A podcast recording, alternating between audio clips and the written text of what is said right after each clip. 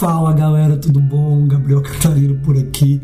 Tô muito feliz de estar mais uma vez com vocês, de ter vocês nessa mesa comigo, é, podendo compartilhar daquilo que a gente ama, que são as escrituras e a revelação sobre quem Jesus é. Então, cara, te convido a você já pegar o seu papel, a sua caneta, para nós termos um tempo de estudo bíblico. É, se é a sua primeira vez aqui, você caiu direto nesse estudo bíblico, eu te indico que você voltar lá desde o primeiro, para você vir ouvindo, construindo e você não ficar é, um pouco perdido.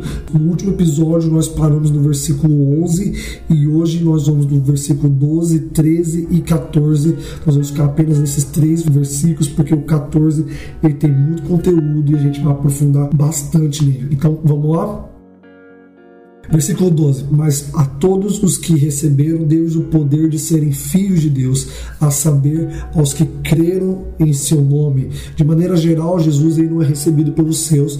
Na última, no último episódio, nós falamos que seus era o povo judeu e Jesus não foi recebido por eles, mas existe uma porção menor que o recebe e celebra a sua vida. Por exemplo, Zacarias, Isabel, uh, João Batista, eh, Simeão, a profetisa Ana, os os rei magos, os pastores, é, muita gente celebra o nascimento de Jesus, mas também celebra a vinda dele, a presença dele é, durante toda a sua vida.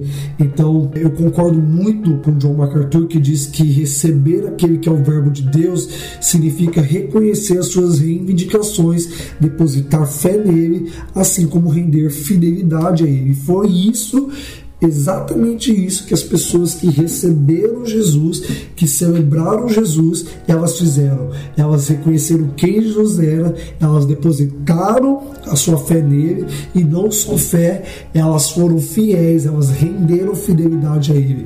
É muito engraçado que quando Simeão, o sacerdote, ele pega é, Jesus no colo para é, circuncidar Jesus, a Bíblia é, lá em Lucas é muito enfática dizendo que o Espírito Santo estava sobre ele e ele diz disse: Agora eu posso morrer porque os meus olhos viram a salvação. Então ele estava dizendo que Jesus era a salvação e reconheceu Jesus como a salvação. E ele profetizou para Maria, dizendo: Maria esse cara aí ele vai trazer tanto é, felicidade quanto infelicidade para você, porque uma espada transpassará a sua alma. Então, ele reconheceu quem era Jesus, ele reconheceu a missão de Jesus, ele reconheceu a cruz de Jesus. Então, esse cara não foi alguém que apenas viu Jesus e esteve com Jesus, mas ele recebeu, ele entendeu que Jesus era, ele teve fé em Jesus e por isso que ele foi salvo. E receber tem a ver com nós nós nos tornarmos é, filhos de Deus. João afirma que a eles foi dado o direito de serem filhos de Deus. A palavra usada aqui para direito é exousia, mais traduzida como autoridade. Então, dessa forma, meus amigos, nós devemos ver que crer em Jesus nos autoriza. Se foi nos dado a autoridade de sermos filhos, então nós precisamos entender o que essa autoridade está nos autorizando. Em primeiro lugar, ela nos autoriza a sermos chamados filhos de Deus, como Jesus é chamado de filho pelo Pai. Em segundo lugar, ela nos autoriza a termos o mesmo relacionamento que ele tem com o Pai. E três, a possuirmos o mesmo caráter santo dele. E por último, na verdade não são três, são quatro, a fazer as mesmas obras que ele realizou aqui na terra. Então, se você está anotando, eu vou repetir para você as coisas que ser filho de Deus nos autoriza. Sermos chamados de filhos como Jesus é filho, a termos o mesmo relacionamento que ele tem, porque lá em João 17, Jesus diz: Pai, eu oro para que eles estejam comigo, é, contemplando a minha glória no lugar onde eu estou, para que eles sejam é, um comigo, então nós podemos ter o mesmo relacionamento que Jesus é, tem com o Pai, a possuir o mesmo caráter santo dele. Então Jesus ele ora para que nós sejamos santificados. O trabalho de Jesus é nos santificar, é nos dar o caráter dele, que fazer com que nós demos frutos e a fazer as mesmas obras que ele fez. Então Jesus ele diz: Cara, vocês vão fazer as minhas obras, mas ainda obras maiores. É muito incrível isso. Na verdade, isso não é só incrível, é assustador, porque Jesus está dizendo que nós vamos fazer obras maiores que Ele. Então, é, existe uma porção dobrada das obras de Jesus. Agora, para que a gente faça obras maiores, obviamente a gente precisa estar tá fazendo as mesmas. É isso que é, ser filho de Deus nos autoriza. precisamos entender a grande honra que foi nos dada por Deus ao nós sermos transformados, não só tomados como filhos, né? Porque a adoção de Deus é totalmente diferente da adoção da terra, que é Deus ele vem, ele nos coloca dentro dele, ele nos gera como uma mãe. Não estou dizendo que Deus é mãe, que Deus é sexo feminino, mas é como se fosse uma mãe, Deus nos faz nascer dele. Essa é a, a adoção de Deus. Então, na verdade, nós somos adotados, mas também filhos legítimos de Deus a partir de Jesus.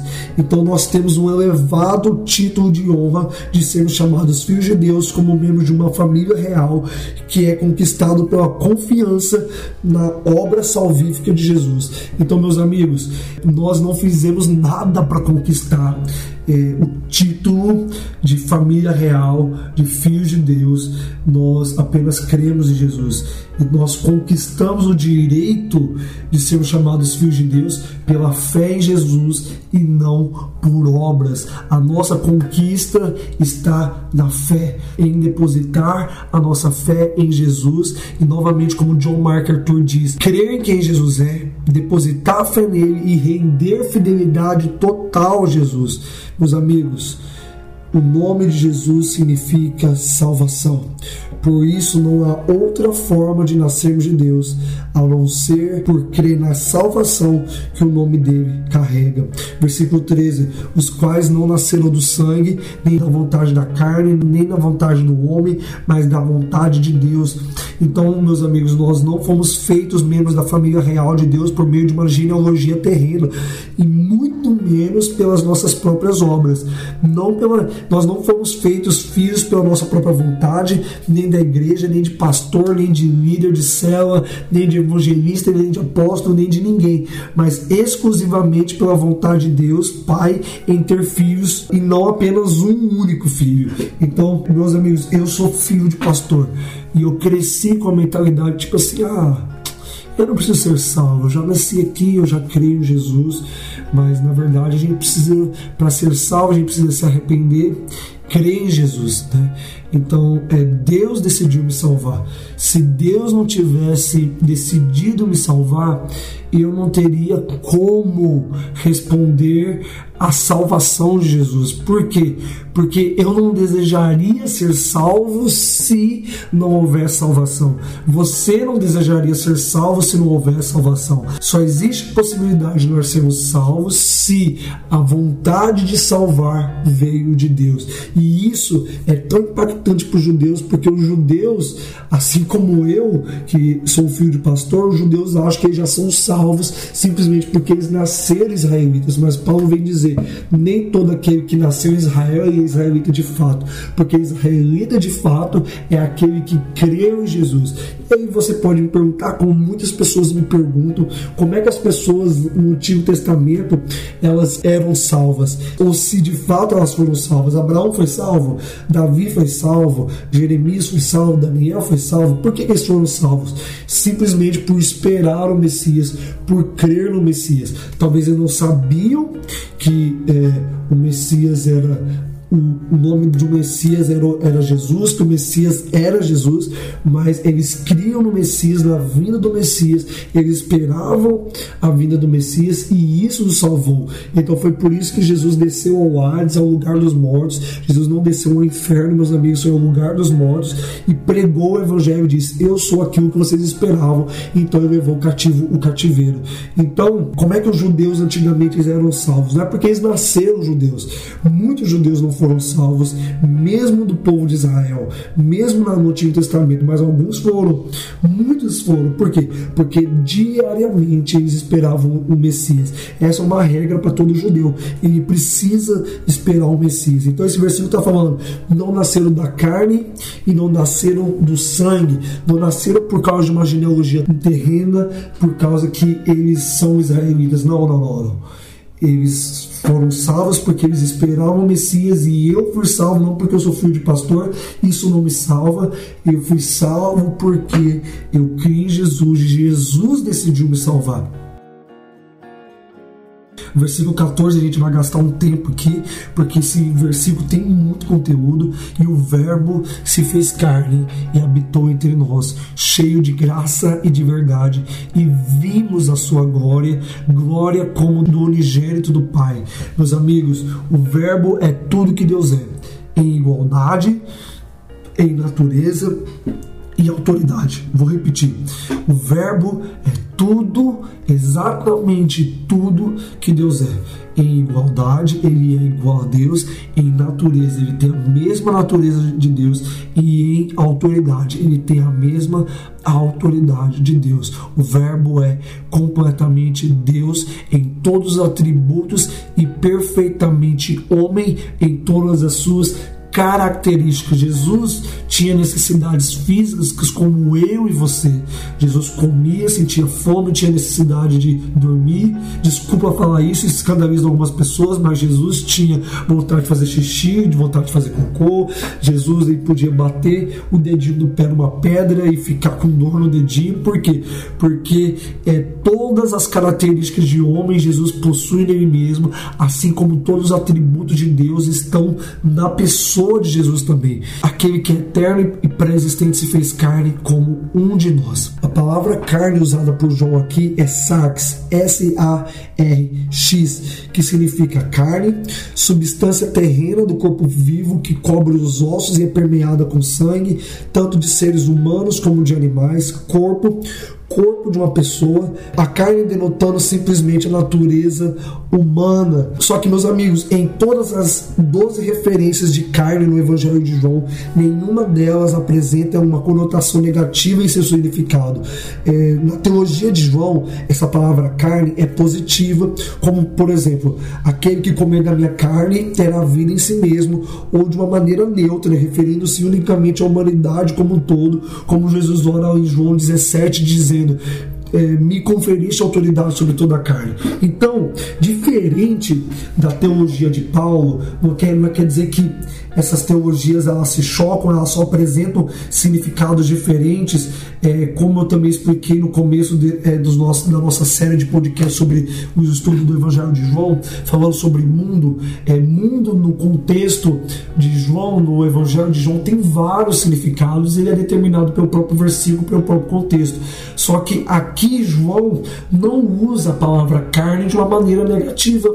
Ele não está dizendo que Jesus lutava contra a sua carne ou que sua carne era pecaminosa.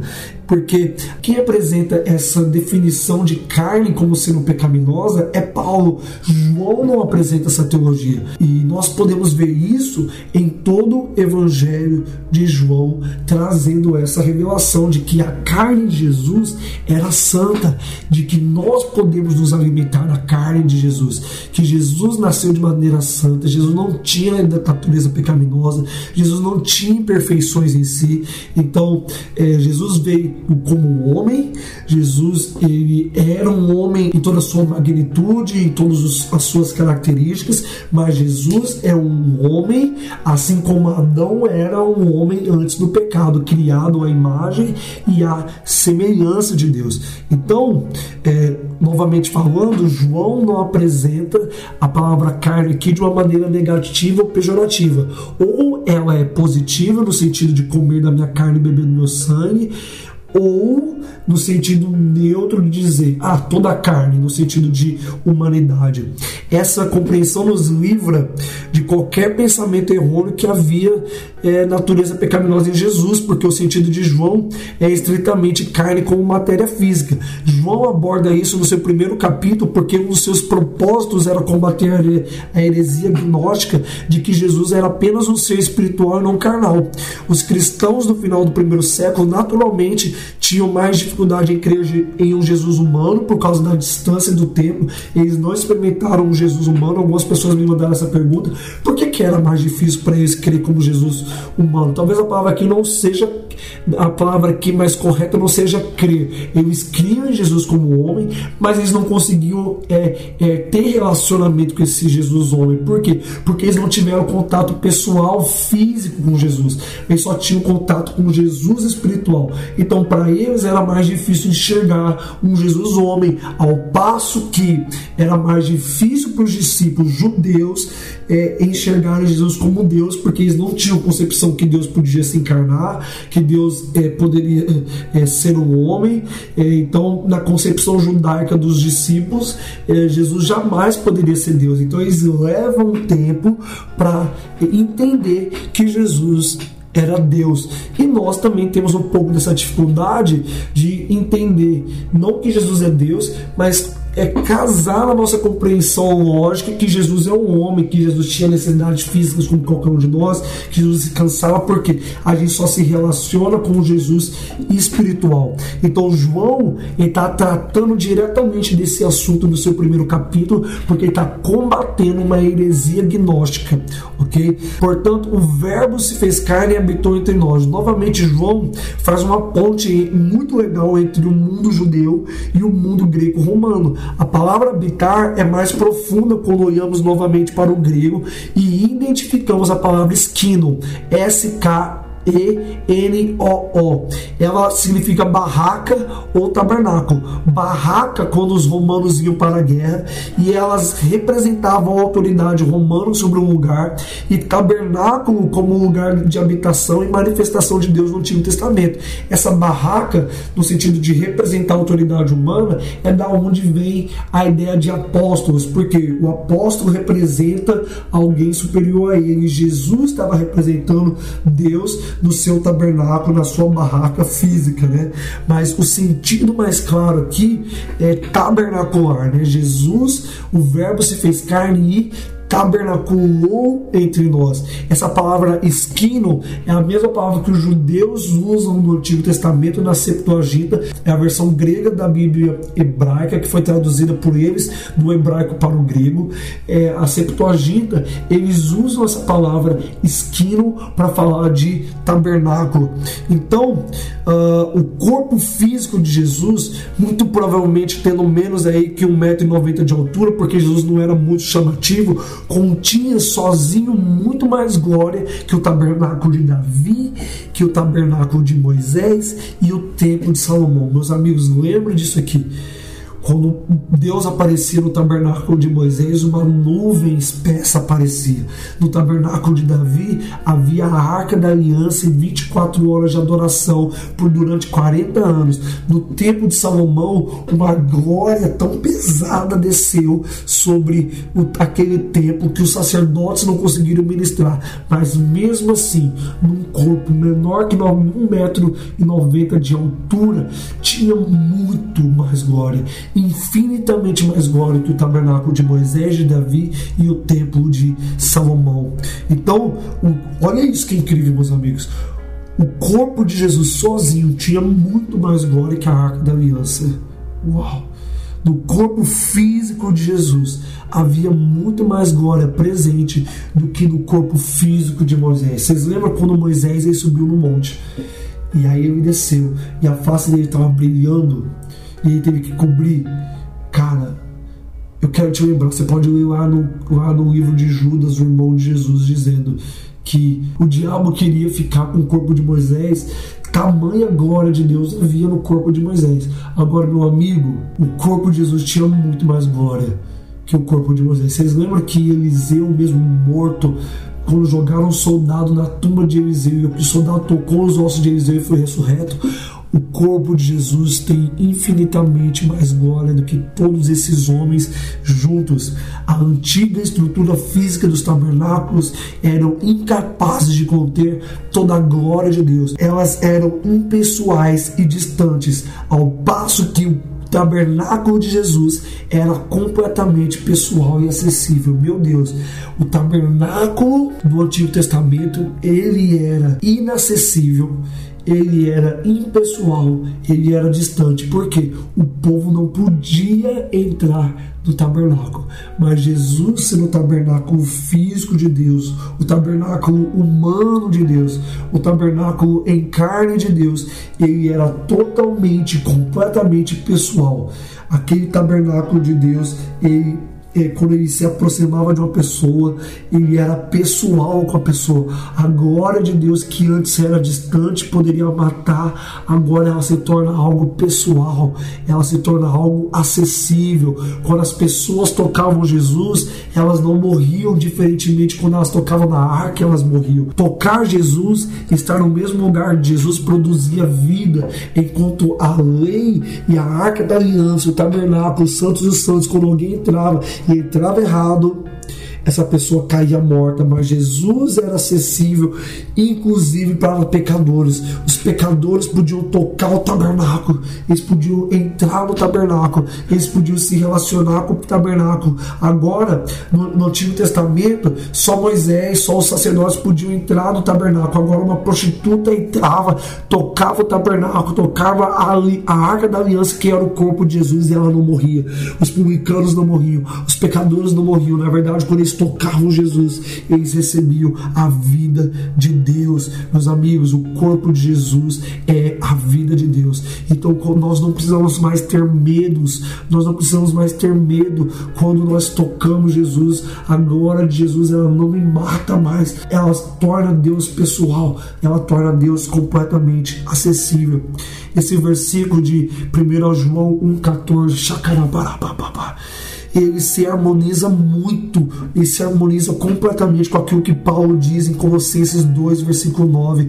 Portanto, nele habita corporalmente toda a plenitude de Deus. Meus amigos, em nenhum outro corpo, em nenhuma outra estrutura habitou completamente a glória de Deus, a divindade de Deus. Só em Jesus isso aconteceu fisicamente não era espiritualmente, era fisicamente. O corpo de Jesus continha toda a glória de Deus. No corpo físico de Jesus existe toda a divindade de Deus todos os atributos que foram vistos no Antigo Testamento habitam em um corpo físico como o meu e como o seu, habitam completamente no corpo de Jesus. Talvez essa seja a maior verdade do Novo Testamento, que Jesus é completamente Deus e ele é plenamente homem.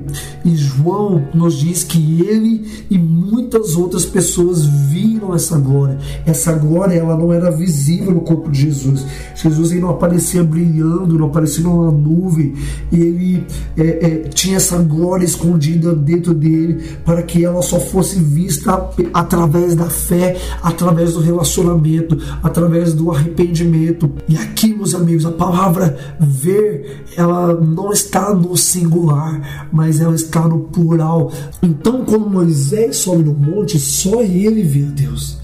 Só ele tem relacionamento com Deus. E ele passa 40 anos tentando fazer o povo se relacionar com Deus e ele não consegue. Por quê? Porque a glória de Deus que estava nele tornava Deus distante, tornava Deus impessoal, tornava um Deus que as pessoas não queriam se relacionar. Mas Jesus, ele não tinha Deus apenas como Pai, mas revelava ele como amigo. Então ele mostrava Deus de uma maneira totalmente diferente de Moisés.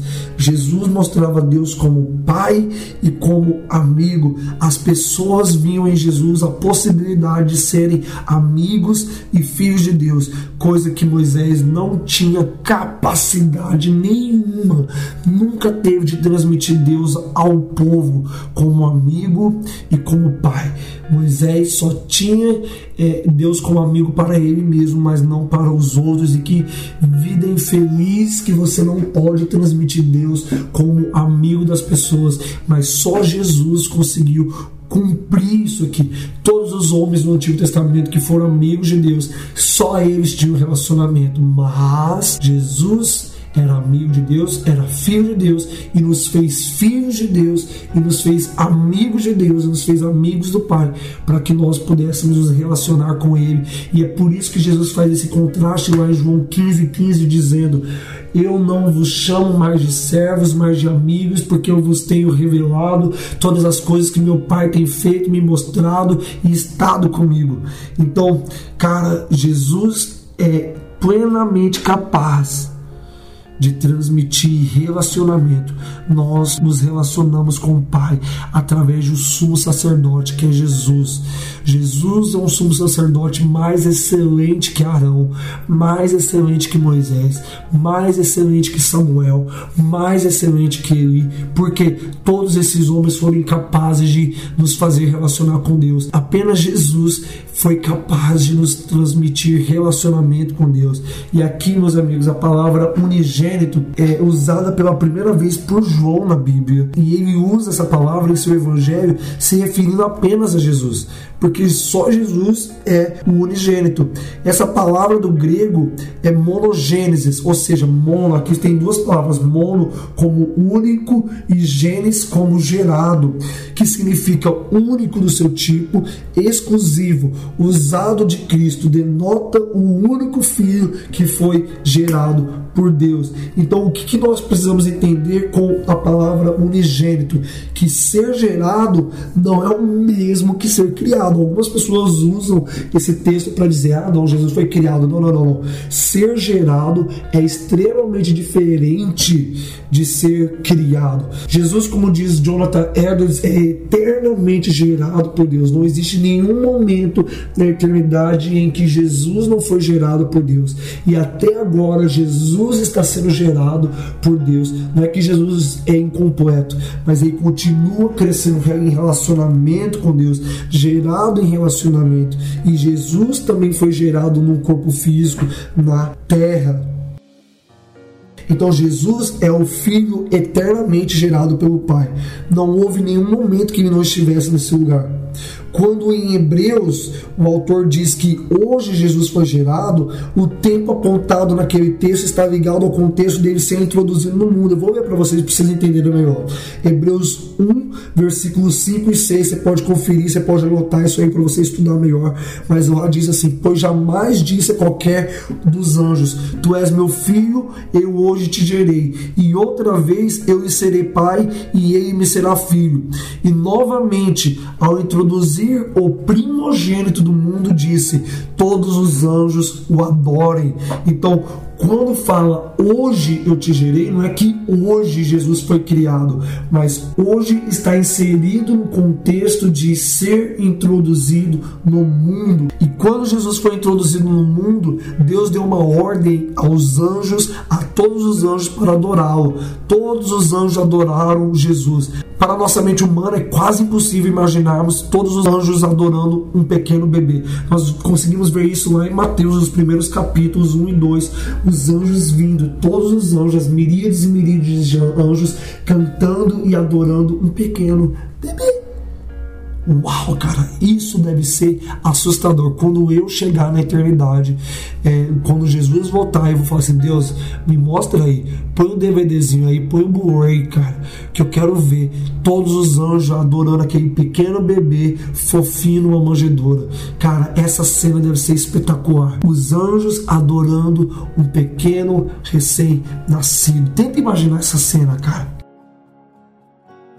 E esse versículo aí termina dizendo: cheio de graça e de verdade. A palavra usada para cheio é pleres, que significa plenitude, e a mesma palavra lá que nós usamos, que Paulo usa em Colossenses 2, versículo 9, quando ele vai falar que toda a plenitude da divindade está no corpo de Jesus. Então a palavra usada para cheio é pleres, que significa plenitude, ou seja, Jesus em si mesmo é a plenitude da graça e da verdade. Se graça é um atributo imutável de Deus e Jesus é o verbo que, se, que manifesta esse atributo, Jesus é a encarnação da graça. Uau! A graça encarnada fez habitat natural em nosso meio. Muitos falaram de graça. João Batista falou de graça. João Batista tinha o seu nome, como nós já vimos, como é, Deus da graça. Mas Jesus é exclusivamente a encarnação da graça de Deus. Jesus é a pessoa física encarnada como graça. O corpo físico de Jesus é totalmente gracioso, totalmente desejável, totalmente amável. Nós precisamos amar o corpo de Jesus. Jesus é a graça de Deus que nós podemos ver, ouvir e apalpar Quem está em Jesus experimenta oceanos de graça e de verdade, ondas e ondas da graça de Deus. Com mais para frente vai dizer graça sobre graça. Não há limites para a graça de Jesus. Todos nós podemos experimentar perpetuamente das profundezas da graça de Jesus. Meus amigos, Jesus é a encarnação da verdade. É por isso que ele fala: Eu sou a verdade. E nesse texto nós precisamos dizer, ouvir Jesus dizer: Eu sou a encarnação da graça de Deus. Eu amo a graça física. A graça é física. A graça é palpável em Jesus. A graça é acessível. A graça é pessoal. A graça me permite viver viver um relacionamento com Jesus. A graça me faz abandonar todo tipo de pecado. A graça é a bondade de Deus. Jesus é a encarnação da bondade de Deus e a bondade de Deus me conduz ao arrependimento. A graça de Deus me conduz ao arrependimento para que eu me torne uma pessoa santa. Nós dissemos no começo, nós recebermos Jesus significa prestar fidelidade a Ele, total fidelidade, render total fidelidade a Jesus. Então a graça me empodera para ser totalmente fiel a Jesus por toda a minha vida, inclusive na morte, se um dia eu morrer por Jesus, eu for martirizado. Então eu oro para que você receba essa graça física, você receba esse beijo da graça, você receba esse toque da graça que é o corpo físico de Jesus, meus amigos. Eu amo vocês, compartilhe esse podcast que tá incrível, cara. Modéstia à parte, esse podcast foi incrível, muita presença de Jesus aqui compartilha com o máximo de pessoas e vamos continuar estudando João. No próximo episódio nós vamos continuar a partir do versículo 15. Espero que você tenha gostado, espero que tenha te edificado, espero que te ajude e te sirva para você montar suas palavras ou nos seus devocionais. E nós nos vemos no próximo episódio, no próximo podcast. Um beijo, amo vocês, tchau!